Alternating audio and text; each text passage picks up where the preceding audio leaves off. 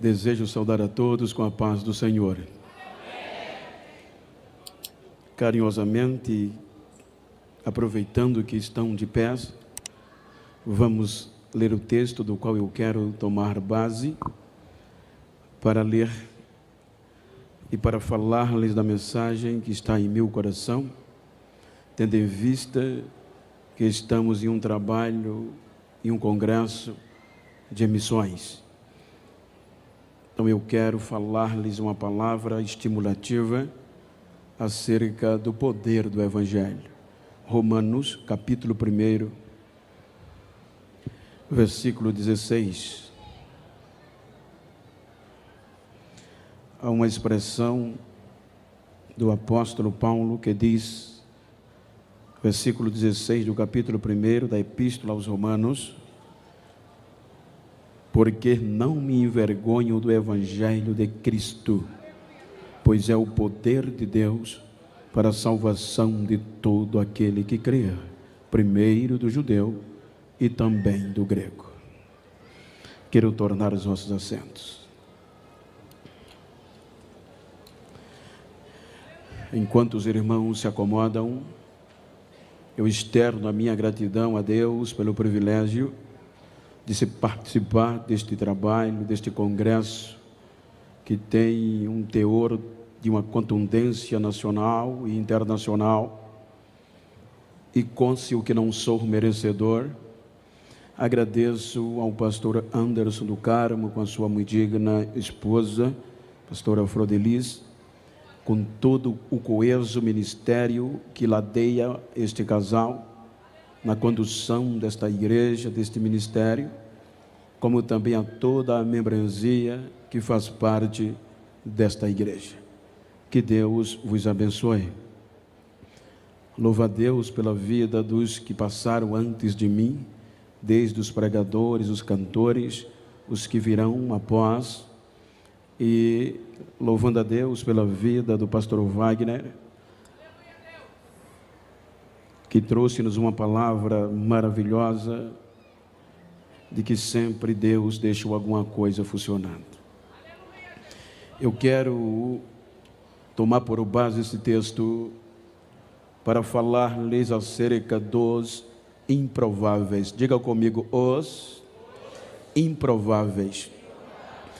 Se nós observarmos a epístola que Paulo escreve aos Romanos, os irmãos hão de convir que esta escrita, esta carta, ela resume-se em um anelo literal, físico, da qual o apóstolo teria vontade de instalar, por conta que esta cidade estava o contexto imperial e não era qualquer cidade, era a cidade capital do império.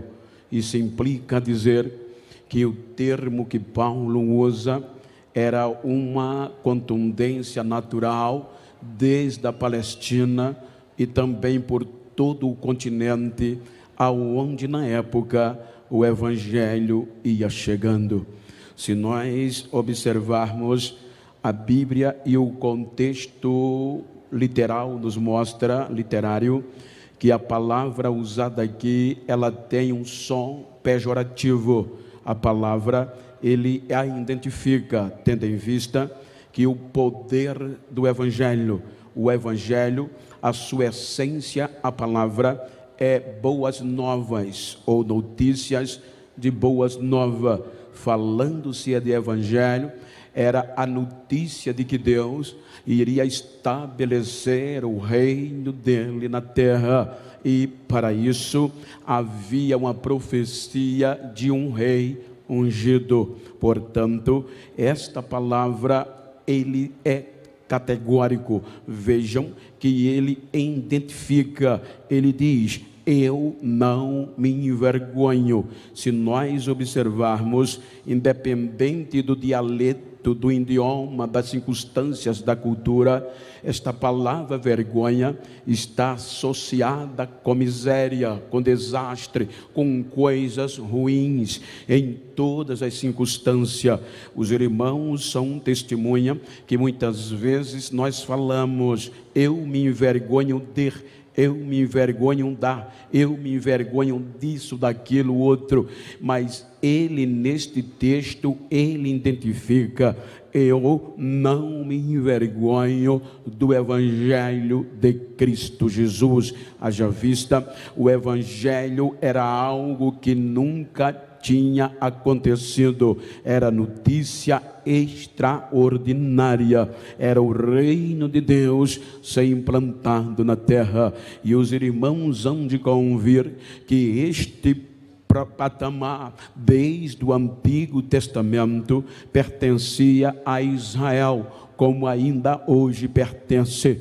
Por isso que Paulo faz menção no capítulo 11 que Deus endureceu a Israel e para que nós entrássemos. Isso implica dizer que Israel deu mais valor à letra e não à graça ele se envolveu tanto com o status, se envolveu tanto com a situação literal, material, que esqueceu que a própria lei apontava para este momento. Então, quando nós observamos todo o contexto, entendemos por que Paulo usa esta expressão em um contexto desafiador. Se nós observarmos o contexto da cultura, tendo em vista que Israel era o maior projeto missionário até aqui, no contexto da visão transcultural,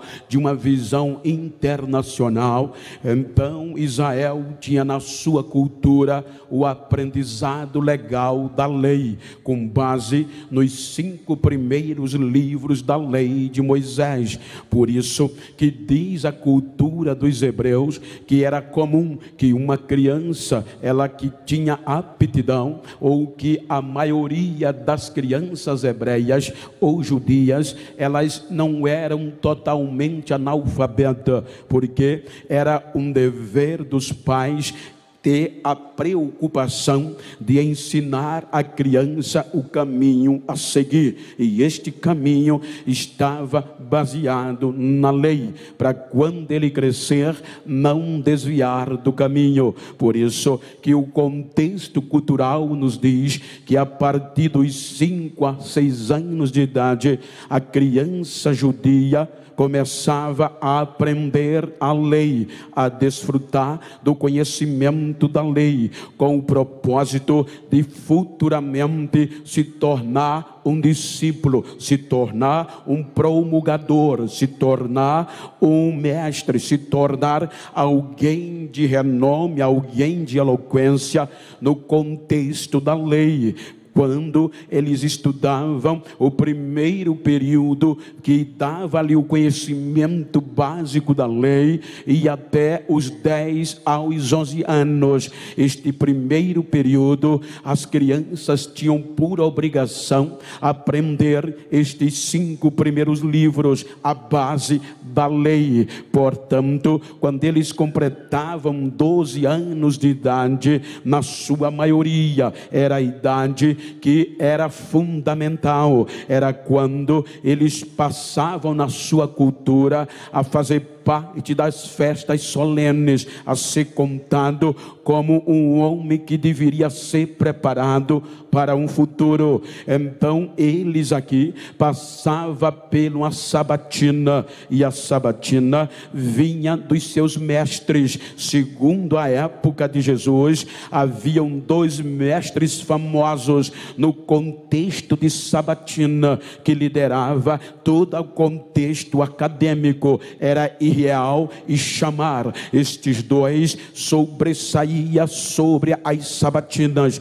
Portanto, quando estas crianças completavam 12 anos, automaticamente elas passavam por esta primeira avaliação. Segundo as suas respostas, é que mostrava o gabarito, a contundência de ser alguém importante, algum intérprete, algum praticante praticante real da lei. Por isso que a Bíblia fala que quando Jesus, a história bíblica diz, quando ele completa 12 anos, ele vai para a Páscoa e se perde do pai e da mãe. Quando ele é reencontrado, então a Bíblia diz que ele estava sendo sabatinado pelos escribas, pelos doutores, para provar se ele tinha conhecimento. Jesus, ele se se destaca tanto nesta sabatina que não só respostas, mas a interpretação da lei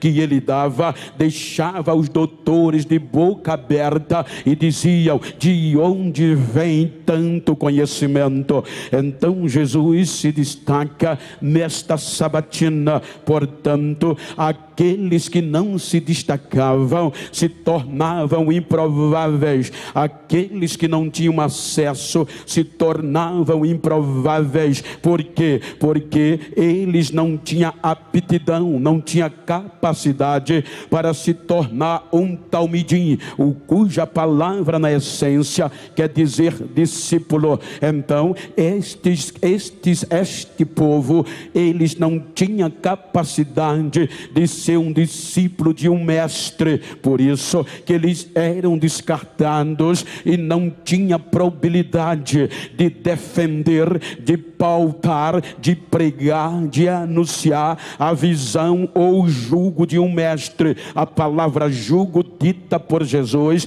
é simplesmente a interpretação da lei que ele pregava, como também os outros tinham a sua. Então, cada mestre tinha os seus discípulos, aqueles que se destacavam eram automaticamente selecionados porque para os mestres, estes têm futuro, estes são os posterior promulgador da lei. Então, eles começavam o segundo período, que era a lei, terminou, vinham os salmos, os profetas e os históricos. Eles iam além da literatura, eles também tinham a obrigação de aprender no dia a dia o que o mestre ensinava. Diz um contexto contexto histórico que um discípulo escolhido pelo mestre era uma honra tão sobrenatural, porque dependente da honra, do valor, da altura do mestre,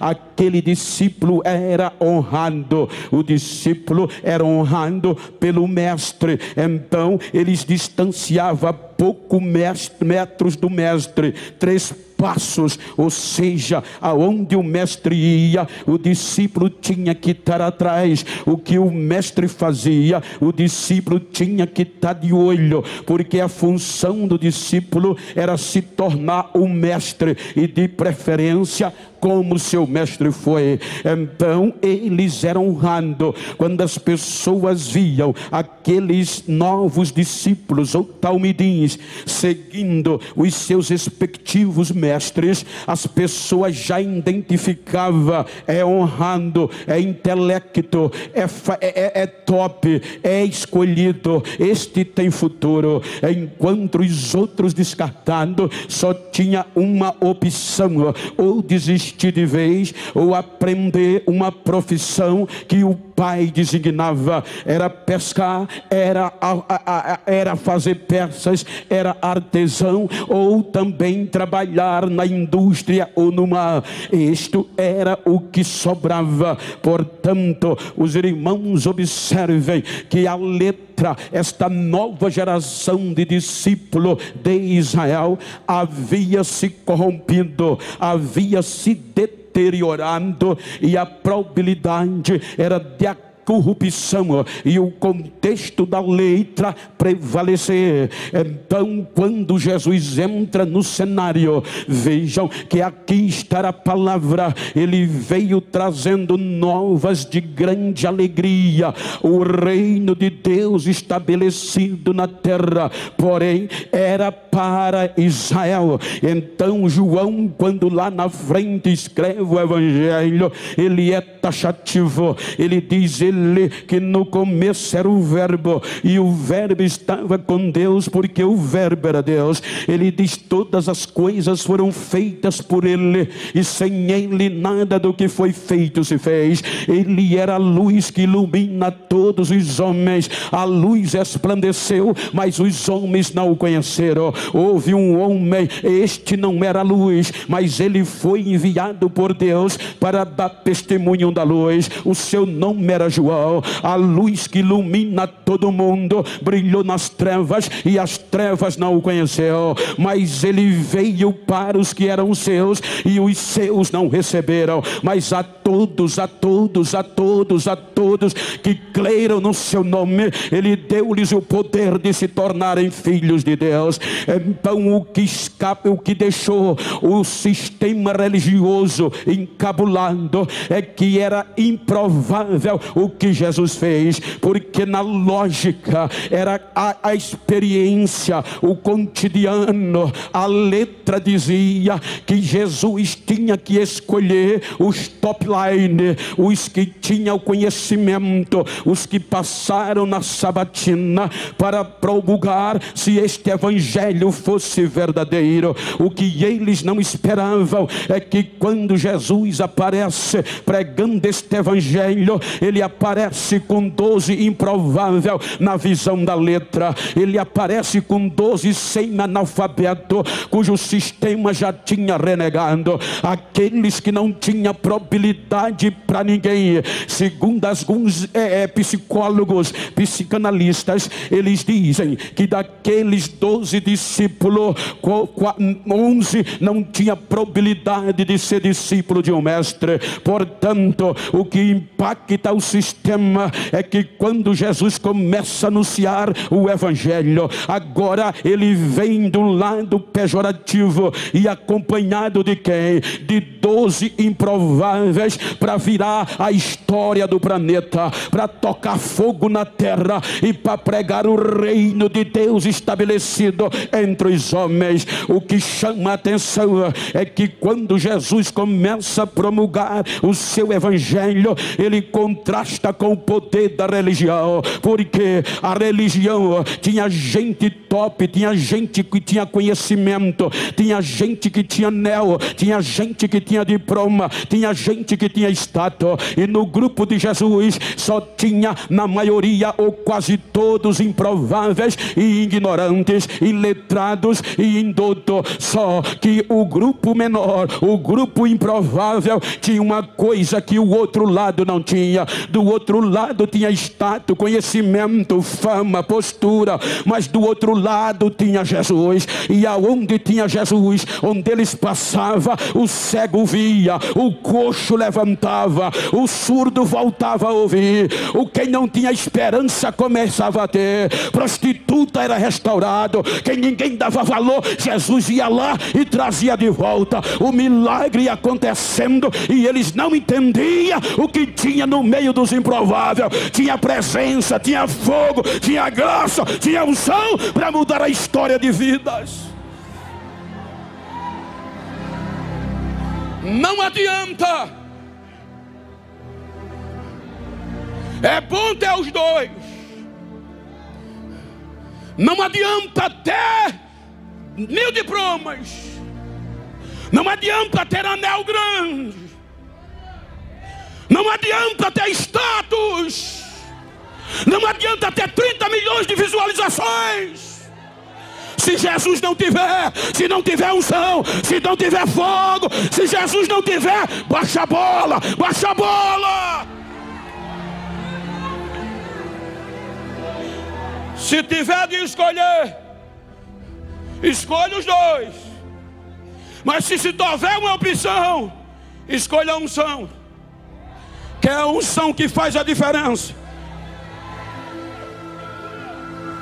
É a unção que faz a diferença. Dá um toque quem está ao teu lado e diga é a unção que faz a diferença. Aonde Jesus passava, milagres aconteciam. Do outro lado, matava carneiro de manhã, matava novilho, à tarde, à noite. Mas os cultos eram a mesma coisa. Jesus chegava em praça pública, Jesus subia nos montes, não precisava matar boi, não precisava matar carneiro, mas quando o povo saía de lá, dizia: Nunca ouvimos ninguém com tanta autoridade, nunca vimos ninguém transmitir tanta segurança, feito ele. E por isso, vão tentando querer matar Jesus. Por isso, vão tentando tentar para Jesus. Qual era o motivo? Ele se tornou uma ameaça. Ele se tornou uma ameaça para o sistema. E agora querem prendê-lo. Não conseguem. Oferece-lhe propina. Ele não aceita. Porque quem é cheio, gente, dessa fama, desse, desse fogo, não se vende. Quem anda com Jesus não se vende. Quem anda com Jesus não aceita propina. Não. Um dia vieram me ligar. Recebi uma ligação e era muito contundente. Porque eu nasci na roça, vivi na roça. Pobre de doer desconhecido, sem privilégios, 40 anos vivendo na roça, com 27 anos aceitei Jesus. Passo a passo ele mudou a minha história. Quando Jesus muda a minha história, o telefone vem. Pastor Genival, pois não. O senhor tem mais de 2 milhões de acessos em um dos seus vídeos. Eu digo, não sei, eu não olho o vídeo, eu não acompanho a internet. Por que o senhor está falando isso? É que a gente quer contratar o senhor. Me contratar é. Queremos ser seus agentes publicitários. A nossa agência é internacional. O Senhor vai pregar em toda parte do mundo. Nós vamos lhe dar suporte, vamos controlar a sua agenda. O Senhor vai aonde a gente mandar. O Senhor já veio à Europa. Eu disse, quase todo mês eu passo por aí pregando o Evangelho. O Senhor conhece a América. Eu disse, umas duas vezes por mês eu vou lá. Ora, qual é a sua agência? Eu disse: é maior do que a de vocês. Quem é o nome do seu agenciador? Pega a caneta, pode falar, pastor. Jesus de Nazaré, Jesus de Nazaré, Jesus de Nazaré.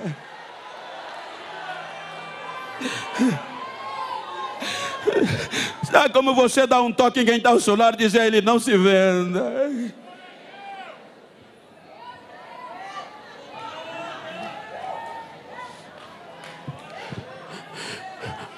E agora a Bíblia diz que tentavam matá-lo. E tentavam matar Jesus para dissipar a ameaça. E fizeram o que? Prenderam. Prenderam Jesus. Três anos e alguns meses. Ensinando os discípulos sobre o que era o reino.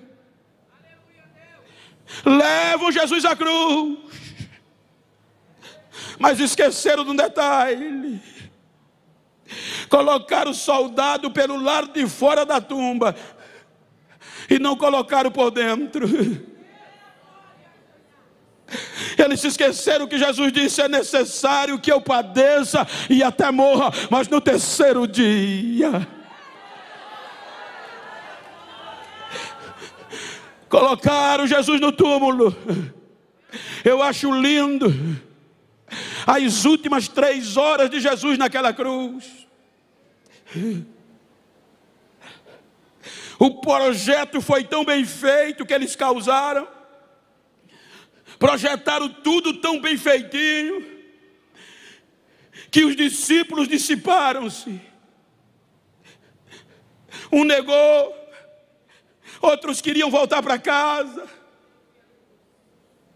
Tudo bem feito. Três últimas horas de Jesus. Na cruz não tinha um discípulo para tirá-lo da cruz. Três anos e meio. A ameaça da cruz colocou-los para correr.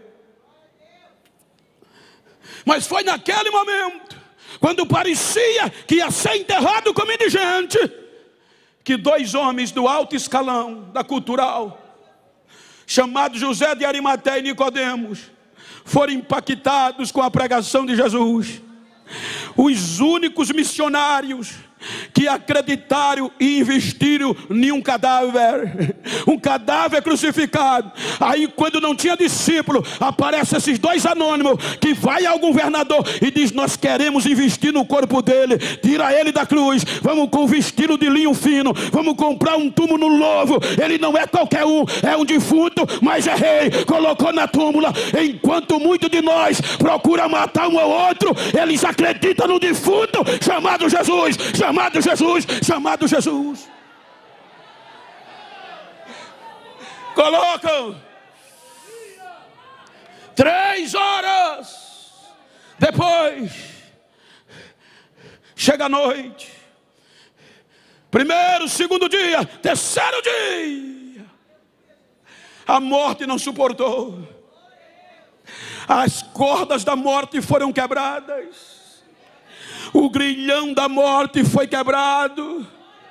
E a Bíblia diz que os anjos tiraram a pedra do túmulo, e o glorioso Rei dos Reis, Senhor dos Senhores, proclamador principal do Evangelho, a palavra viva, sai do túmulo, ressuscitado, ressuscitado para a glória de Deus. Escuta aqui, gente. Olha que coisa linda. Jesus ressuscita. Isto é missão, gente. Isto é evangelho aqui, ó.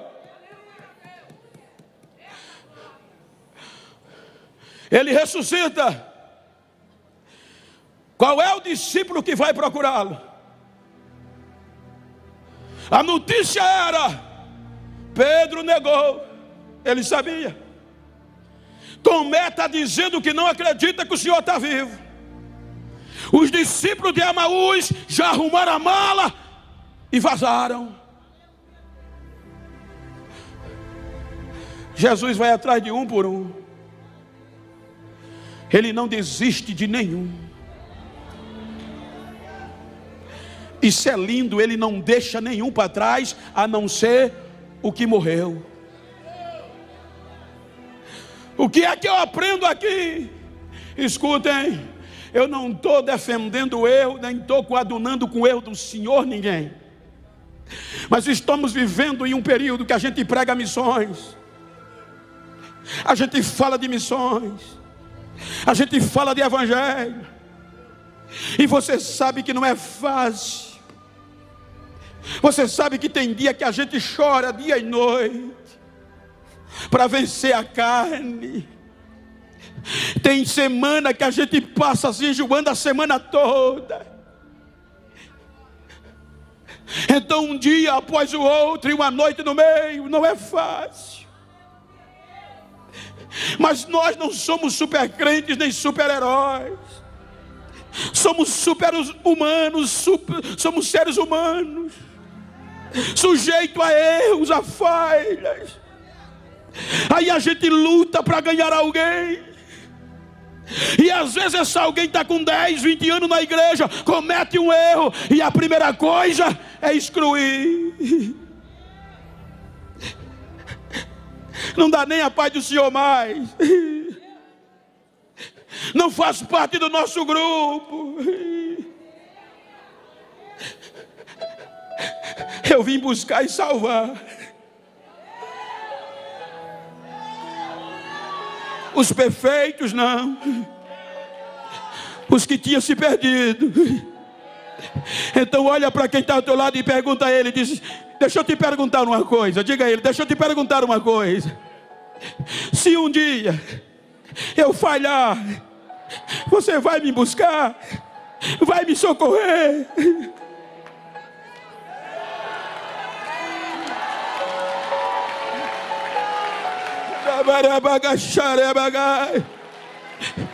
Jesus vai atrás de um por um.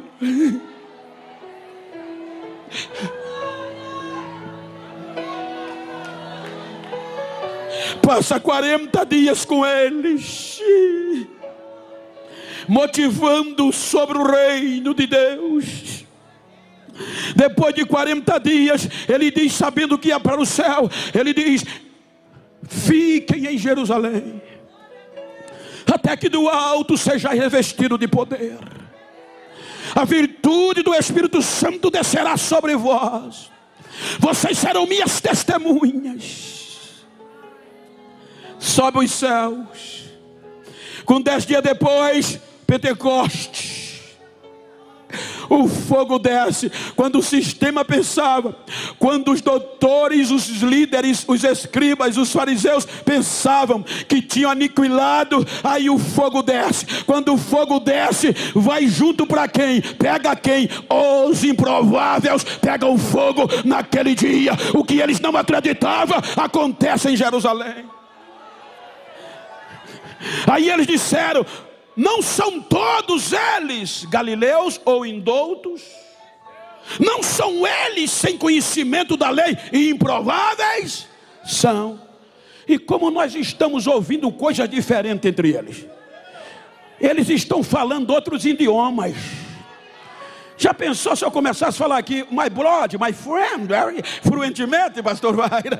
Você ia se admirar, porque eu não estudei o inglês. Então a Bíblia diz que eles começaram a falar em outras línguas, conforme o Espírito Santo concedia que falasse. Quando os entendidos viram isso, correram para lá e viram, se maravilharam pelas coisas que viam e ouviam. O barulho era grande, o fogo queimava, línguas repartidas como de fogo e quase quase 3 mil almas foram queimadas pelo poder do Espírito Santo e aceitaram Jesus como Salvador. O sistema ficou arrepiado. Como é que pode? É vergonha. Os improváveis venceram o primeiro obstáculo. A lei. A lei. Eles decretaram: vamos sancionar uma lei. É proibido pregar e ensinar nesse nome. Ou seja, é proibido fazer missões. Em nome de Jesus. É proibido pregar o evangelho de Jesus.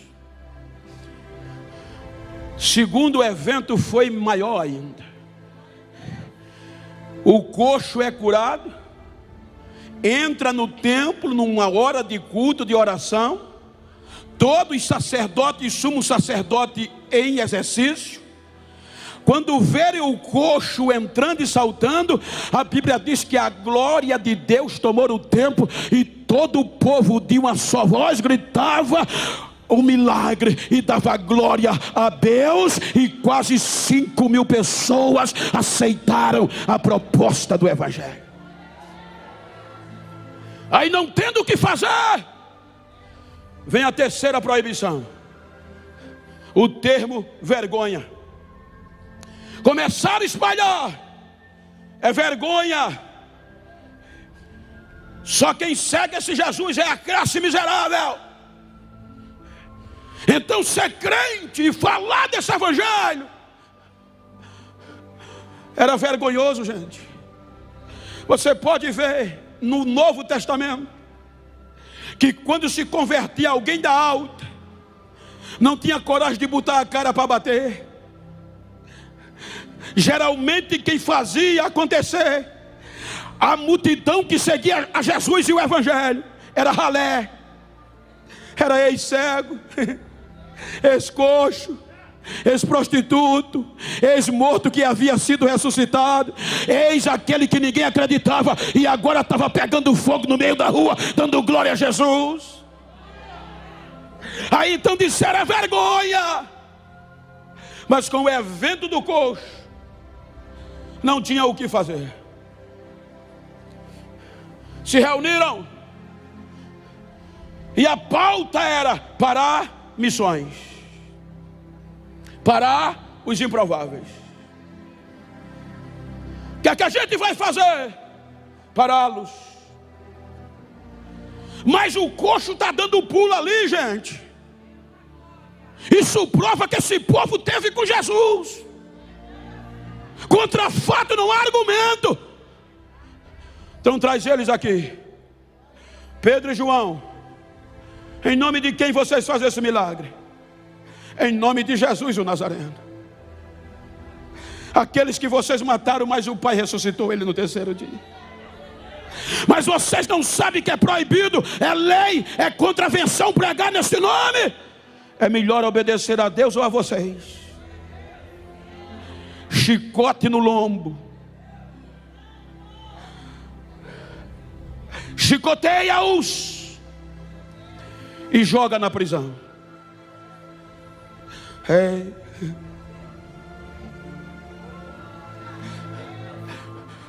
O chicote tirava sangue, gente. Para chicotear, era com as costas nuas, mão e pés amarrados no tronco, e o chicote batia. Jogaram-lhes na prisão à noite, para no outro dia decidir o que fazer. Quando chega a noite, no meio do sangue, o anjo de Deus vem e abre e tira eles com o sangue correndo. Talvez as costas doendo, mas no outro dia, logo cedo, estavam falando deste poder do Evangelho, pregando na rua e fazendo missões. Não tem jeito para parar, o que é que a gente faz? Reuniram só os top da alta cúpula e os doutores e disseram: eles são ignorantes, são indoutos, eles não conhecem a lei, então a gente vai pará-los pela lei. Aí Gamaliel levanta e diz: gente, esse povo é ignorante, mas tem coisa diferente já apareceu Judas, já apareceu Teudas, se dizendo ser o Cristo, e morreu, juntou gente, e o povo dispersou. É melhor deixar esse povo do jeito que está, porque se essa obra for de homem, ela para, mas se for de Deus.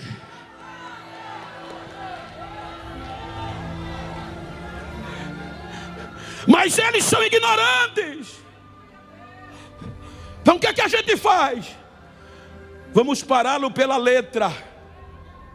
Gente, o poder do conhecimento é tão importante que às vezes você para para ouvir alguém que sabe falar entendidos, você fica boquiaberto.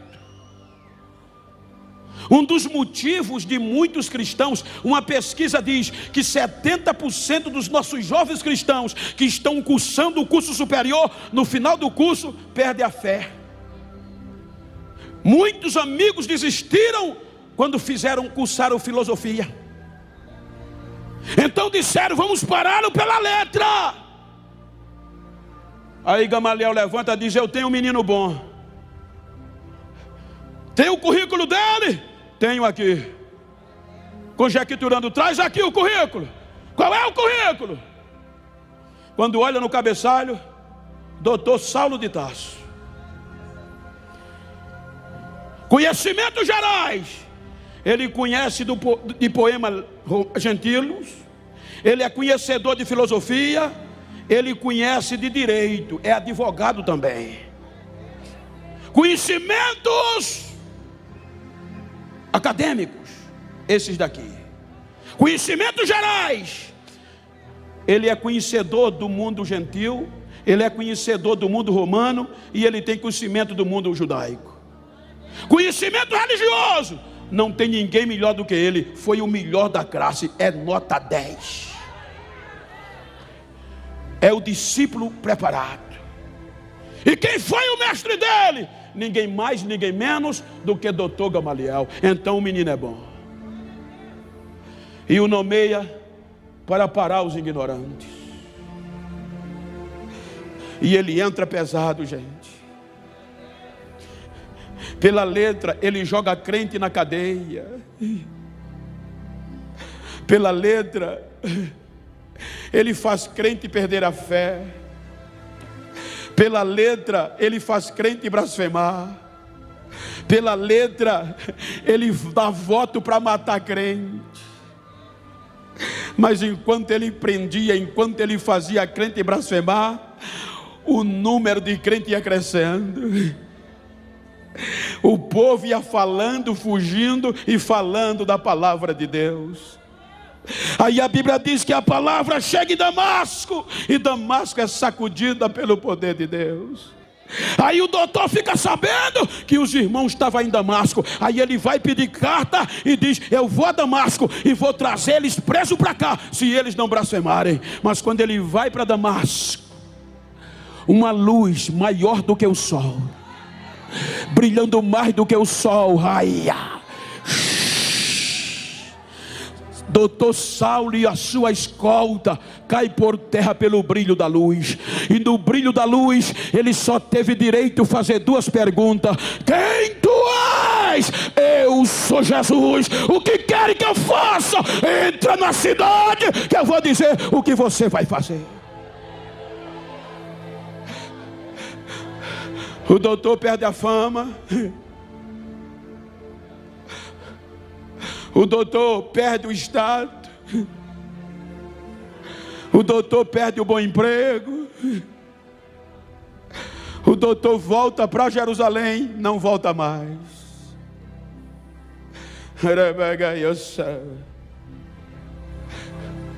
Agora vai se juntar os improváveis de uma hora para outra. Deixou de ser conhecido como famoso para ser chamado de miserável. É uma vergonha para o sistema.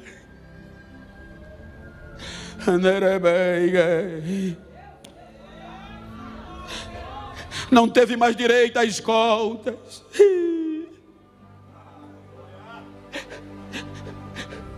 Não teve direito à proteção terrena. Estão querendo te matar.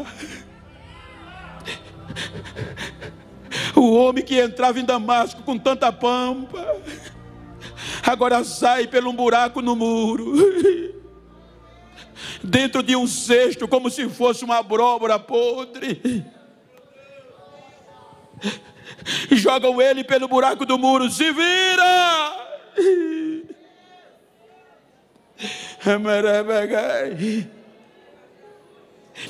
Agora vai aprender.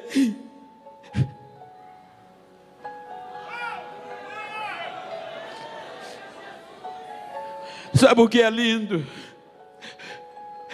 E o que é perigoso, pastor Anderson? É que a nossa geração,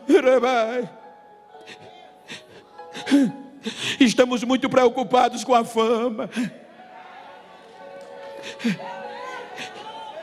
Pregamos um culto, Jesus faz. Pregamos dois cultos, Jesus faz. Cantamos, levanta o povão. E se esquece da raiz.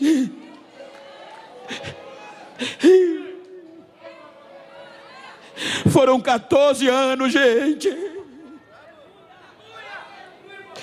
Três anos em Damasco, três anos na Arábia.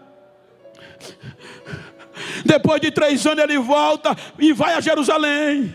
E vai ter com Pedro e com mais ninguém. E ele diz: Eu não era conhecido de ninguém. Eles só ouviam dizer, os improváveis só ouviam dizer: Aquele que nos perseguia, agora prega a mesma fé.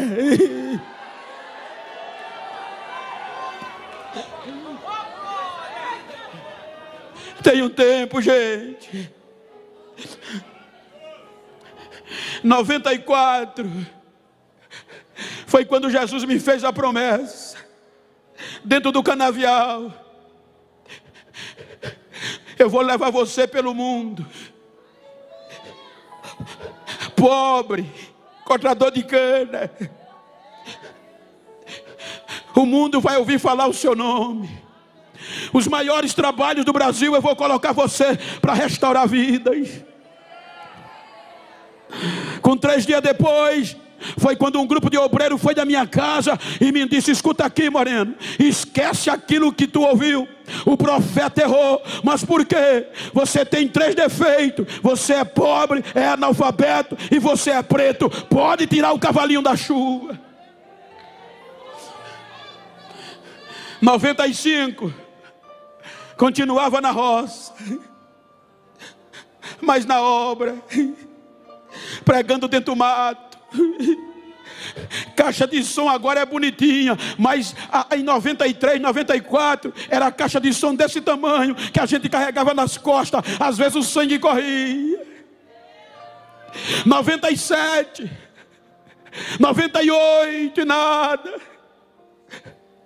99, eu chegava nas, na igreja, os meus amigos diziam: o internacional chegou, zoando. Ô internacional, o banheiro está sujo, pega a vassoura.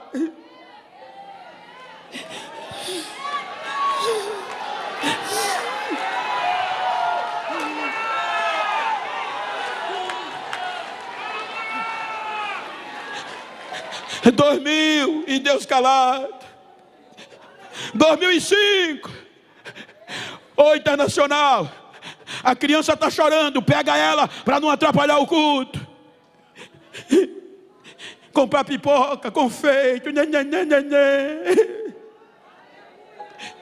2009, dentro do canavial, o meu telefone toca. Alô? Aqui é o seu pastor presidente. Prepara a mensagem. Que você vai ser o primeiro pastor alagoano a pregar na convenção alagoana.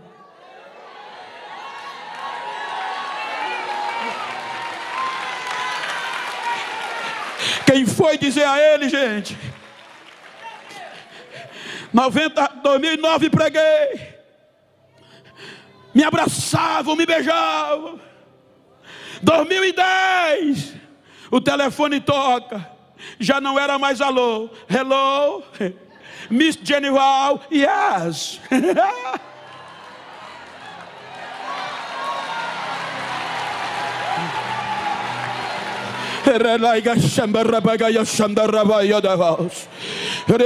blow a shine they go a savior. Era people know El Shaddai. Há uma unção sendo derramada agora neste lugar. O Espírito Santo está renovando o ministério. Recebe a unção que está descendo agora. Ah!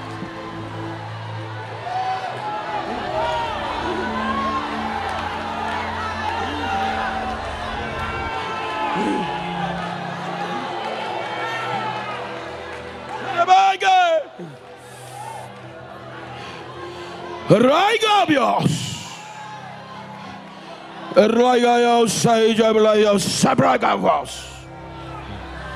O Espírito Santo está levantando alguém em línguas diferenciadas. Sei. Edeiba Rossete Cavalos. Edeiga do Raio Santiago da Valsaura. Arrepia your mouth. A Jacob approaches.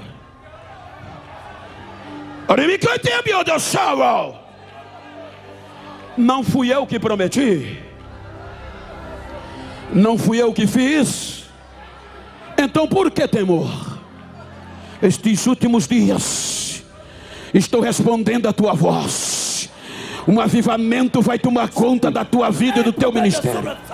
Rabai Kachaploa Sol. Ete Klo Pro Cheta Fos.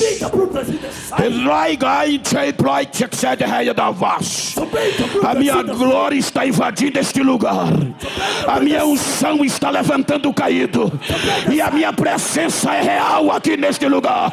Eu estou renovando sonhos. Eu estou renovando chamadas. Eu estou renovando o projeto. Porque sou Deus e não mudo. Diz o Senhor desta igreja.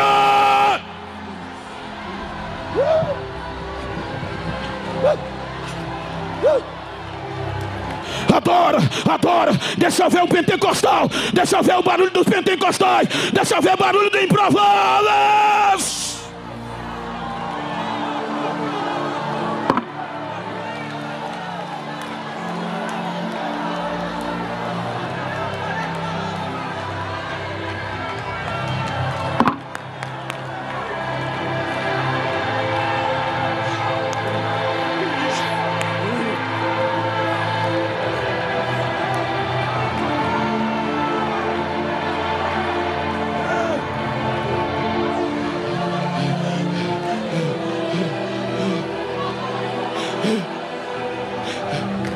Depois de 14 anos, o Evangelho sacode a Antioquia da Síria. E o Espírito Santo diz: Agora chegou a hora. Barnabé manda chamar Saulo. O poder do Evangelho, pastores. É por isso que me pergunta: por que você chora tanto?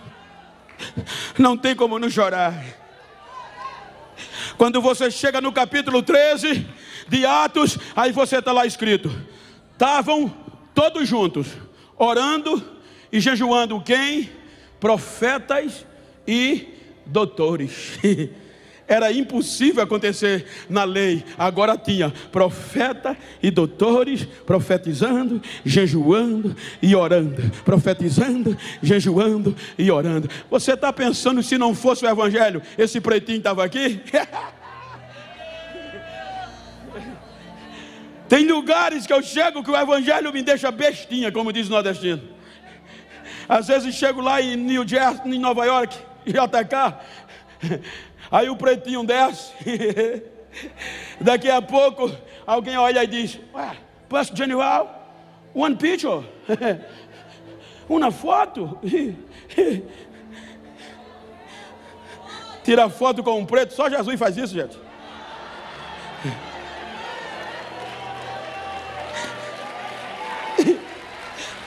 Chega lá fora, tem uma BMW, tem um Volvo, uma picapona daquela que a gente só vê em filme, esperando o negão, o neguinho, três obreiros devidamente ornamentados, abre a porta da frente, de trás e o pretinho não está nem aí. Levanta o pescoço.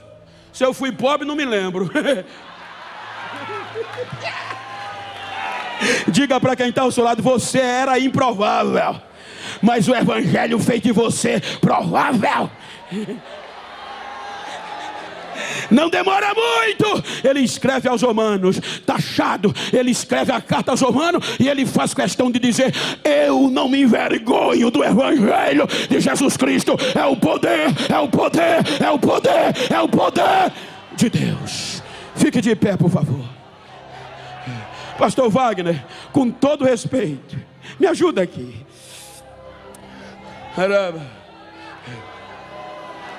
Missões Grite bem alto. Chegou. chegou. Mais alto. Chegou. chegou.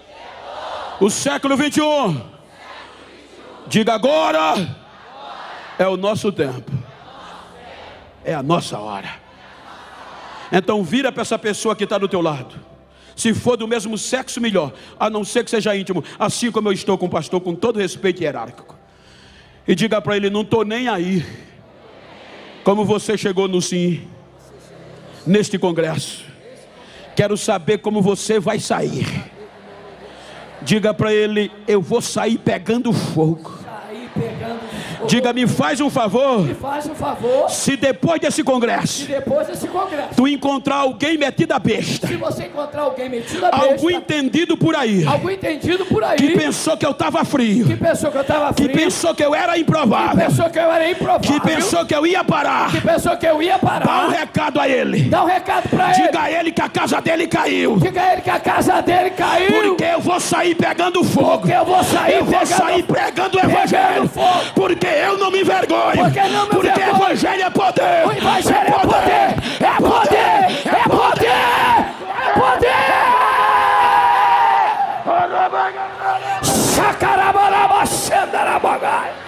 Aleluia! Aleluia! Adora, adora, adora, adora! Sarabada!